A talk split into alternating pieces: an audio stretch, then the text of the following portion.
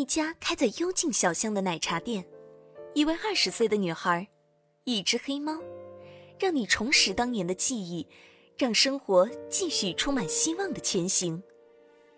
欢迎收听由 Rene 创作的青春文学小说《时光奶茶店》，让生活节奏慢下来，让美好重回身边。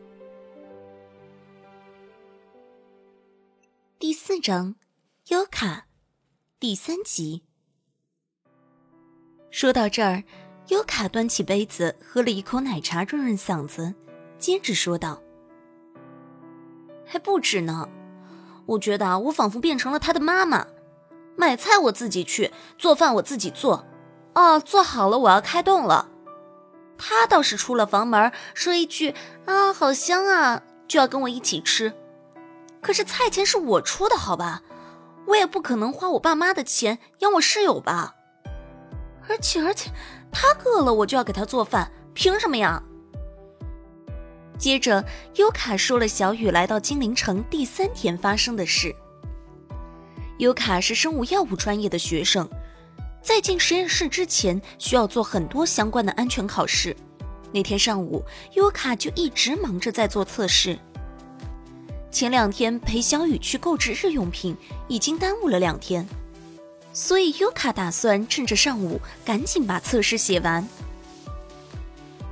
什么时候吃饭啊？房门外响起小雨的声音。等会儿，我正在做测试呢，你自己先弄点吃的吧。优卡敷衍了一句：“你可以先煮点粥什么的，你在柜子底下。”接着又开始写自己的实验室安全考核了。大概过了二十分钟，终于写完考核的优卡走出房门，发现小雨只是坐在沙发上，什么也没做。哎呀，你赶紧煮粥吧，我要饿死了！小雨抱怨了句。优卡心里想的是：我在学习做测试考核，你倒好，瘫在沙发上玩手机。最后煮粥还要我煮，你饿了不会自己找点吃的东西吗？无独有偶，接下来的几天，每次尤卡在做饭时，小雨就待在房间里，也不出来帮帮忙。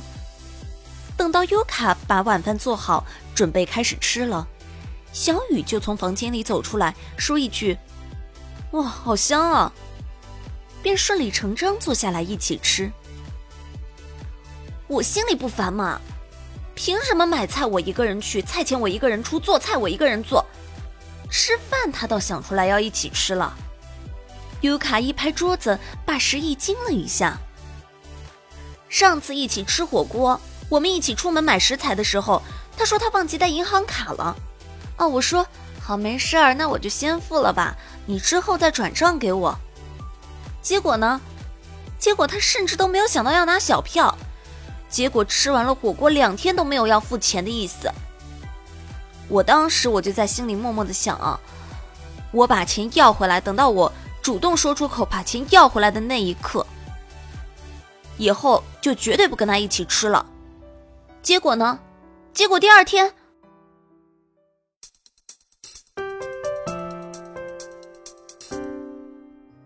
本集时光奶茶店到这里就播讲完毕了。感谢您支持瑞妮姐姐的原创小说《时光奶茶店》，也谢谢您一个星期的等待，一起期待一下下个星期的故事吧。